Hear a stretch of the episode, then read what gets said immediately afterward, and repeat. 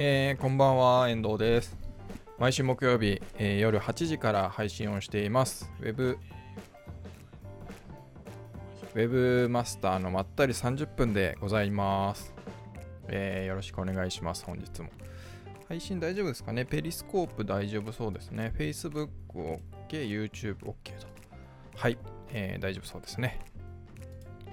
えーやっていきたいと思います。第164回かな、えーですね。この配信は Webmaster の手帳を運営している私、遠藤が、まあまったりゆったりと Web マーケティング関係の、まあ、雑談をしようという配信でございます。毎週木曜日夜8時から30分間配信をしております。えー YouTube チャンネル、Facebook ページ、あとペリスコープ、Twitter のライブ配信ですね。で、それぞれ Webmaster の手帳のアカウントで配信をしています。Webmaster の手帳、あるいは Webmaster のまったり30分で検索をしていただければと思います。配信が終わった後はですね、それぞれの、えープラットフォームで、えアーカイブと、えー動画としてアーカイブが残ります。あとは、えー配信が終わった後、音声のみですね、ポッドキャスト配信をしております。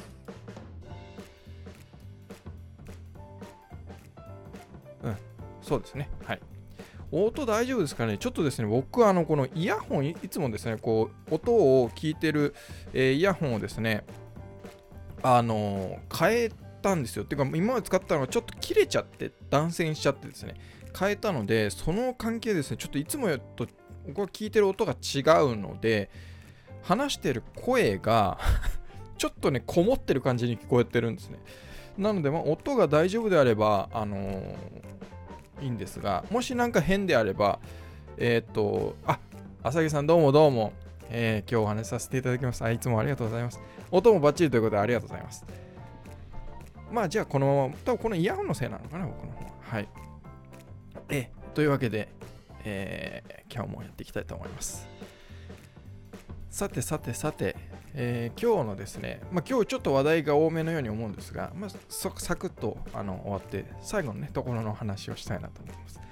えー、とまずですね、あの昨日、一昨日かな、なんかあの、まあ、最初の話題は、情報発信は正確でなきゃダメダメっていう、ちょっとクエスチョンマークをつけた話題なんですけれども、えー昨日か一昨日か、あの、えー芸人の中田の下がちょっとわかんないですけど、中田さんが、あ、いますよね。えっ、と、コンビ名も忘れちゃったけど、あの、いますよね。で、YouTube で今すごく、えー積極的にこういろいろ、えーこう解説をしたり、歴史の話とか、いろんなことを解説したりとか、いろいろ話をしている、えーね、えー人がいて、で、その人のその動画に対して、まあ、なんていうんですか、指揮者というか、まあ、知識がある人がこうツイッターでこれその間違った情報を流しているみたいなツッコミを入れているみたいなニュースがあったんですよ。で、えーでまあそれについて僕がなんかちょっと思うところがあったので、えーまあせっかくなので、えーまあ多分そのなんていうんですかねウェブマーケターもそうだと思いますし、そのウェブ担当者としてコンテンツマーケティングとかでいろいろこう情報発信をするって、あそう、朝日さん、そう、オリラジですね。そうそうそう、ありがとうございます。ね、こういろいろ情報発信する機会って今増えてると思うんですよね。そのツイッターにしても、えーまあ、温度メディアにしてもですね、こう、まあ、動画にしても。まあ、特にそのコンテンツマーケティングとかだと、やっぱり、えー情報発信するってあると思うんですね。あのーで、やっぱりその正確じゃなきゃダメっていうのが、まあ、僕はですね、えー正確をであることをやっぱり、えーちゃんとこだわるべきだと思うんですね。えーその情報発信するときは間違っててもいいよねみたいな軽い気持ちで僕は出すべきじゃないと思ってます。ただ、だからといって間違ってるのはダメかといえば僕は別あのなんていうんですかねちゃんと正確な情報を出そうと思って出した結果実はそれが間違ってたっていうのはあの間違いを恐れちゃいけないというふうにはもう思ってるんですね。であの情報これ間違っててもいいやみたいな軽い気持ちで出すっていうのは僕はダメだと思ってる。ですがやっぱりちょちゃんとこう自分で調べて、えー調べた結果とかこうだこうですっていうそので、えーまあ、情報発信をした、まあ、出した結果それがえー、間違ってるっていうのは自分が誤解してるとかっていうこともありえるわけじゃないですか。なのでその間違っちゃいけないっていうことよりかはちゃんとやっぱ調べてなりとか、えー、ちゃんとその情報が自分は正しいと思っている情報を出すっていうのが必要なのかなと思います。でその場合によってはですねその正確である正しい情報っていうのが、えー、変わる場合があるんですよね見方によって。もう簡単な例で言えば例えば、えー、歴史問題とかもそうですよね。歴史のその例えば、まあ、日韓関係の話とかで日本から見た正しい情報と韓国側から見た正しい情報って一致しないじゃないですか。だからこれって難しくて、えー、正しい情報ってじゃあ何だろうってそのねえー、見てる人にと人によって変わるとで例えばその正義とかもそうじゃないですか誰にとっての正義なのかっていうのはその正義の形って普遍的なものでね、えー、なくて、えー、誰にとってかで正義が変わるみたいなのもそうだと思うんですよね。なので、こう、簡単にどれが正しいかっていうのが言いづらい場合もあると思うんですよ。例えば、まあ、それがですね、数算数の 1+1 は2ですっていうのは、これはまあね、えー、正しいじゃないですか。あの誰からしてもね。っていうようなものと、やっぱりその人によってその正確変わる正確な情報っていうのの正確正しい情報の何が正しいかっていうのが変わるっていうものもあると思うので、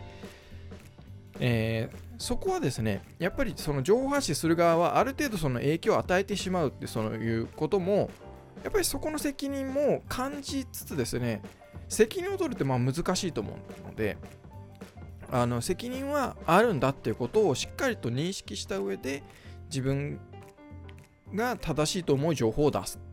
で出した結果実が実はそれが自分があ誤解をしていたとか間違った解釈をしていて、えー、その結果、ま、その出した情報が間違ってたとかっていうことは、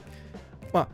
100%防げないと思うんですよ。まあ、それがその数式とかねそういうのだったらある程度、えーまあ、少なくなるのかもしれないんですけど例えばなんかその恐竜の、ね、発掘とかでもそうじゃないですか今まで正しいと思ったことは実は間違ってたみたいな後からねいろんなのが出てきて発掘されて、えー、実はこれ間違ってましたみたいなあるじゃないですか科学でもあるじゃないですか。その、ね、薬でも、えー、これは大丈夫なものだった、えー、いいものだとされてたのがあのー、なんていうかですよね。あのー、後になったら科学が進歩してた結果、えー、間違った解釈だったというかあ間違った情報だったというようなことってあると思うので間違いに、えー、恐れちゃいけないと思うんですね。あ小林さんどうもどうも。コメントありがとうございます。すごいですね。487人。ああぜひこれからも頑張ってください。あのどんどんやっていっていただければと思います。ありがとうございますコメント。そうで間違ってる。であとはですねその受け手のあのなんていうのかなその情報を受け取る側の問題も僕は往々に多分にあると思うんですね。そのまあ今なんとなくこう見てるとそのテレビにしても何にしても、ね、鵜呑みにしすぎてるというか僕はこの配信でもよく言ってると思うんですけど疑うってすごく大事だっていうふうに僕は言ってると思うんですね。で僕は結構何でも疑うんですよ。でその結果まあ周りからしたら多分あのへり靴だとか偏屈だね とか、えー、そういうねちょっと、えー、斜めにハスに構えてるって思われるかもしれないんですけど僕はもうずっとその疑うっていうのを心情にしてます。これはもう高校の、えー、ある僕の、まあ、先生もそうですし、まあ、これも話したと思うんですけどあの大学で僕は社会学を勉強してましてでその社会学のオープンオープンキャンパス？まあ一番最初ですね。入学して一番最初の時にその社会学の教授が社会学っていうのは全てのことを疑う学問ですっていうふうに言ってまあ、そこで僕は結構つながってあ自分にとって自分に合う学科に来たなと。でまあその社会まあ大学も別に言っていいいいんですけどその、まあ、一応社会学では上位の方にある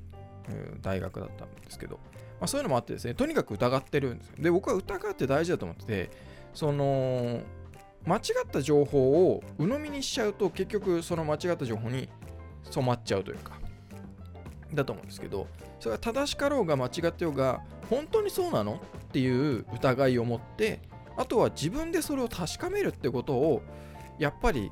しなきゃいけないと思うんですよね。その情報を受けるときに受け手として。でもそれをなんかしてない人があまりにも多くて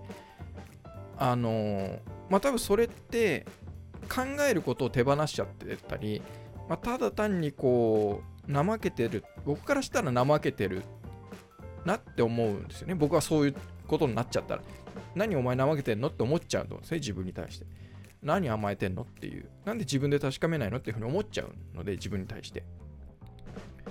なのでやっぱりその何て言うんですかね。やっぱりその疑って自分自身でちゃんとそのその得た情報が本当に正しいのかどうか。あるいは本当に間違ってるのかどうかっていう確かめを僕はした方がいいんじゃないかなというふうには思うんですね。だそれができてればどれだけその届いた情報が正しかろうが間違ってようがあのいきなりそんなに影響を受けるってことないじゃないですか。なので、うんまあ、だからそういうのもあって僕は結構大学の学生の頃とかにこう海外行ってヨーロッパ行ったりとか、まあ、アフリカ行って、うん、大陸の方ね、えー、アフリカの本当下の方は行ってないですけどエジプト行ったりモロッコ行ったりとかもしてるし、えー、東南アジアのねタイに行ったりとかっていうのもやっぱり自分で見て確かめたいっていうのがあったのでいろいろ。アメリカも行ってますけど。っていうのがあったという話なのでやっぱりだから情報発信そこまでするときに、まあ、受け手の意識もちゃんと必要だと思うんですよね。リテラシーというなんですけど発信する側としてもそこまでなんか間違ってることを、まあ、悪だみたいには思わずに、えー、自分が正しいと思う。間違ってていいよねってもう適当に出しちゃえよっていうのは良くないと思います。ただ間違いは恐れずっていうことは思います、はい、で結構ね僕もその出して、えー、情報発信してねブログ書いたりしてて。で間違ってればで僕は別にこれ間違ってるよねとか間違っててもいいかみたいに思ってなくて出した結果その何ですかね間違ってあこれ間違いなんだとかあ勘違いしてるなとか誤解してたなみたいなのをこう周りの人からこう指摘されることで気づったっていう経験もあるのでまあそれってなんかいいことだと思うんですよねなのでまああのその恐れなくていいんじゃないかなというふうに思っております。はい、で、えー、次ですね。提案は結果ではなく過程を見てからということで、まあ、これツイッターに多分投稿した気がするんですけど、あのー、まあ、提案を、まあ、受けたんですよ。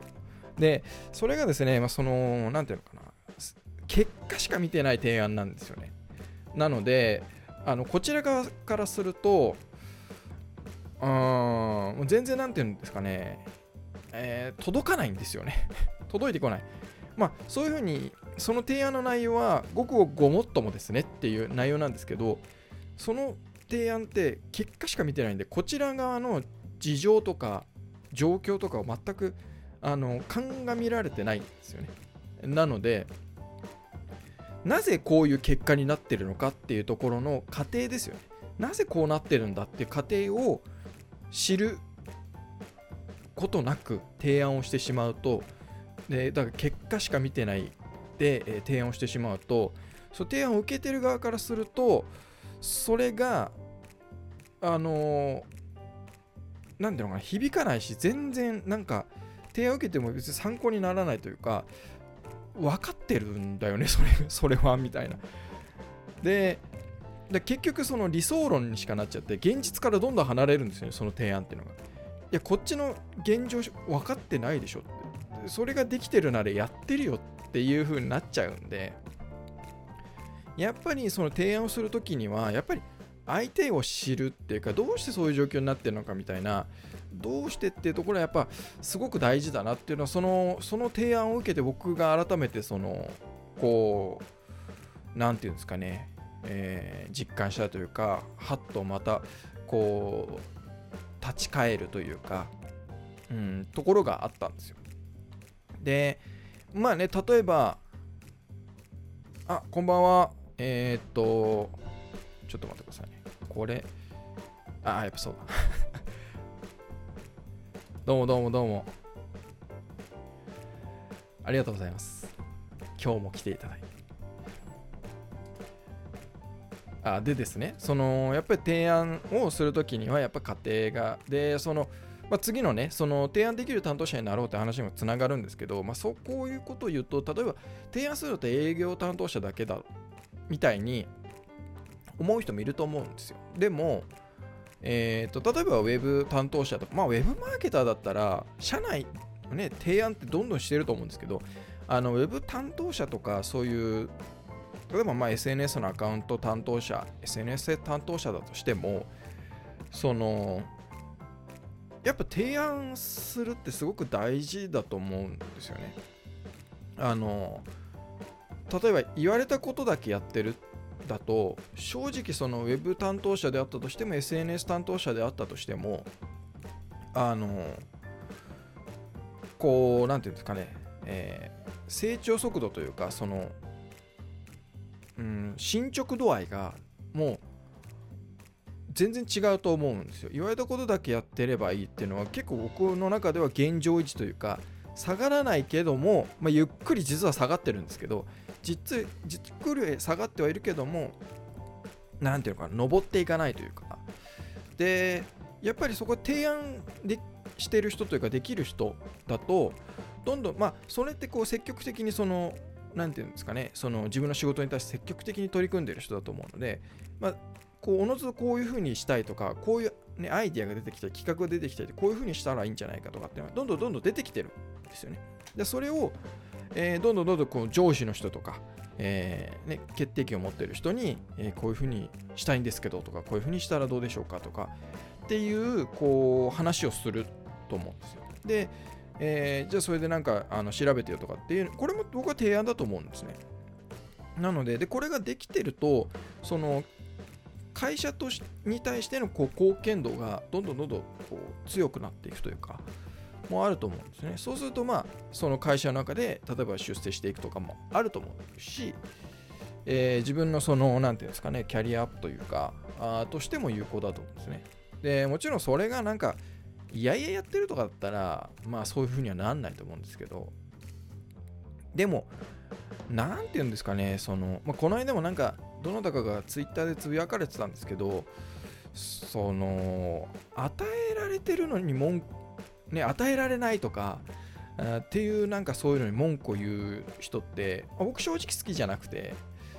あの僕もそれね、えっ、と、確かコメント付きのリツイートをしたと思うんですけど、あの与えられられないとか与えてもらえないみたいのに文句を言う人って結構口だけでじゃあそれ与えてもらうために何か行動してるの？っていうと大抵行動してないでも文句だけ言ってるんですよね口だけで。うん、で僕もそのまあツイッターでつぶやかれた人がとまああの同意というか賛同してるんですけどその与えてもらえる努力をしろよっていうのがあって、えー、で僕はその、えー、コメント付きのリツイートでは与えてもらうのを待つんじゃなくて勝ち取れよっていうふうにツイートしたんですけど僕はそう思ってるんですね。欲しいならそれを得る努力をしようぜっていうのがあって。でそれが結局提案だと思うんですよ。で提案なので。でそのちょっと話を戻すと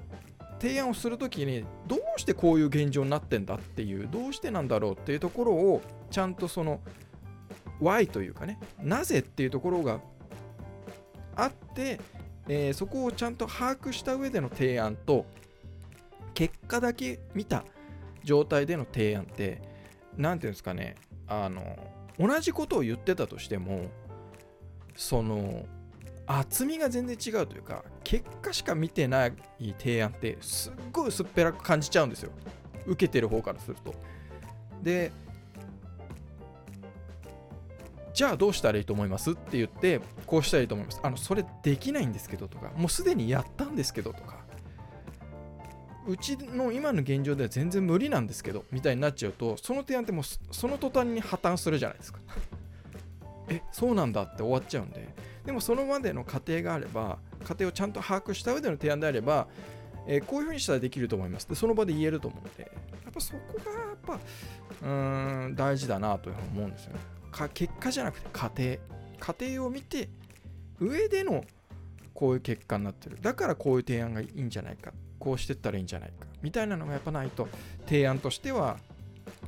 えー、薄っぺらいなというふうに思います。っていう話でした。なのでまあその社内の中でも、えー、どんどん提案する、ね、できる担当者になっていかないと僕はそのダメなんじゃないかなと思います。そのその人のキャリアアップだけじゃなくてその、え、会社のウェブマーケティングだとかなんかね SNS マーケティングだとかあでもダメだと思うし。でそれは別に提案じゃなくて自分は仕事を受ける、ね、言われたことだけやってるっていうんであればまああのそれでもいいと思います。別に。その代わりなんか出世とか言うなよっていう感じですし、えー、あのもし独立とか考えてるなら本気で辞めて会社員のままにいた方がいいんじゃないかなっていうふうに思います、さあちょっと毒を吐いたところ。ちらっと毒を吐いたところで、えー、最後のね話題に入りたいと思います。えー、ウェブサイト制作者向けのジンドゥ本ということで、この雑談配信をいつもあのご視聴いただいている、まあ、朝木さんというですね、えー、もう僕もあのたいあの札幌でお会いして、あのすごくお世話になって、えー、あのイベントをね、えー、開催していただいたりとかってお世話になっている方が、えー、出された本がですね、まあ、憲法をいただきましてあの手元に届きましてちょっとサイズが大きいので僕下がりますけどこういうね人類クリエイターの人類クリエイターここっちか人類クリエイターって書いてありますけどえー、人類クリエイター仕事の現場で使えるカスタマイズとデザイン教科書っていう本です。見えますかね？はいこの本。でえっ、ー、と10ん？まだ発売されてないんですかね？20日ぐらいでしたっけ？えっ、ー、とここにはですね2月1日初版ってなってるんですがあのちょっと早いのくあの送っていただけたようでちなみに出版社はですねあのー、技術評論者さんです。僕があの SEO の本出させていただいたところですね。と同じところでえっ、ー、と朝木さんとあと他2名の方とで書かれているということでございますでこの本ですね僕早速読まさせていただきましたあのあ1月20日発売じゃあもうちょっとですね。もうちょっとですね。はい。で、まあこれ読まさせていただきまして、あの、懐かしい感じがしました。なんか、まあ、あの内容的にはですね、えー、人類を使いたい人、人類ユーザーというよりかは、よりよりかはというか、あの、まあ、人類クリエイターって書いてある通りですね、人類を使ってウェブサイト制作をしたい人ですね。えー、だからウェブサイトな人類クリエイターとかウェブクリエイターとかウェブサイト制作者で人類を使って、えー、こうウェブサイトを作りたいお金をもらって作りたいそういう人が読む本です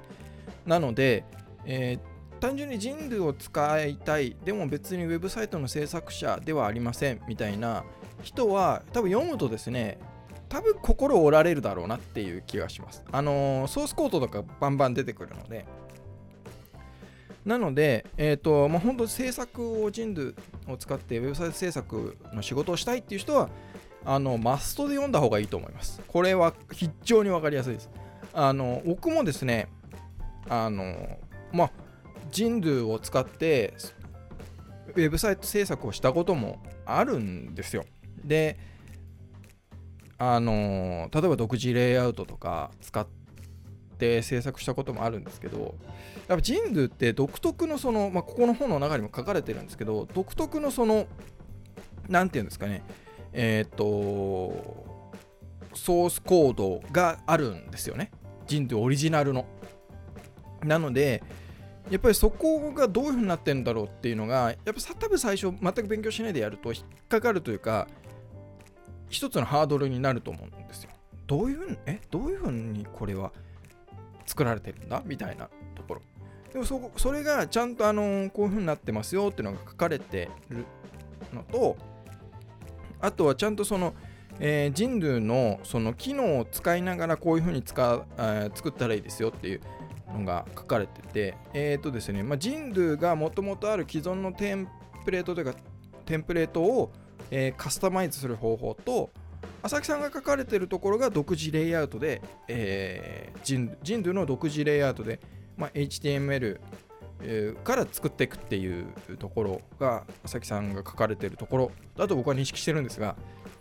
あの、ちゃんと書かれてるのでどちらのパターンも。